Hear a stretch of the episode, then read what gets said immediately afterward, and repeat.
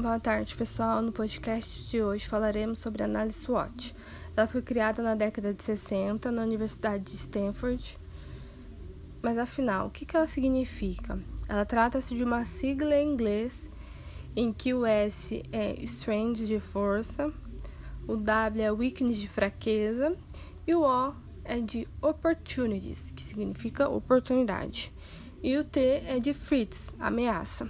Para o português, ela foi traduzida como matriz fofa, seguindo as iniciais das palavras traduzidas. Engana-se quem pensa que a ferramenta é complexa, ao contrário, ela foi criada justamente para facilitar a elaboração de análise, de análise e torná-la mais intuitiva.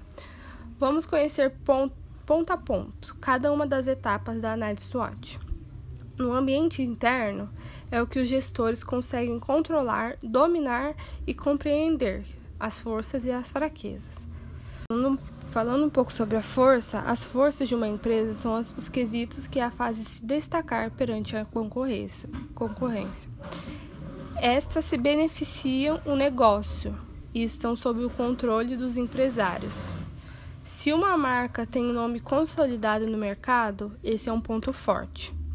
Se uma instituição de ensino tem professores altamente qualificados, esse é o ponto forte. Caso uma clínica médica possua os equipamentos mais modernos do mercado, mais um ponto forte. Além disso, podemos acrescentar outros itens, como união da equipe, boa quantidade de ativos, modelos de cobranças eficazes e o bom relacionamento estratégico. estratégico. Agora, falando um pouco sobre fraqueza. Então, a fraqueza, apesar de das fraquezas estarem dentro do controle, as fraquezas não ajudam a realizar a missão empresarial. Exemplos, de, exemplos possíveis disso são matéria-prima em escassez, equipe pouco qualificada, produto perecível e tecnologia ultrapassada. E a dificuldade no processo de entrega. Uma empresa que trabalha com produto perecível e está longe das pessoas que adquirem esse produto tem uma fraqueza. O mesmo ocorre com as empresas que trabalham com construção civil, mas têm maquinário desgastado.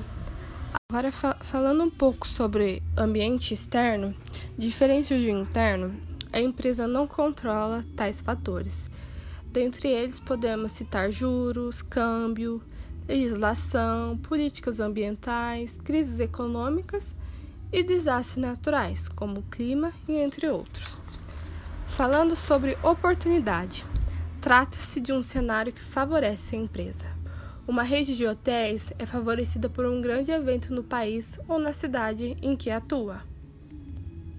Agora, falando sobre ameaça. Ao contrário do item anterior, é tudo que cria ambi ambiente desfavorável para a empresa, ou seja, uma rede de hotéis na praia durante um período de mau tempo Além do hotel, outros exemplos de ameaças são a escassez de mão de obra qualificada, mudança na lei, entrada de concorrente no mercado e entre outros. Mas cabe à gestão não temer as ameaças, e sim prevê-las ao máximo e contorná-las da melhor forma possível. Enfim, foi isso, pessoal. Até a próxima. Por hoje é só.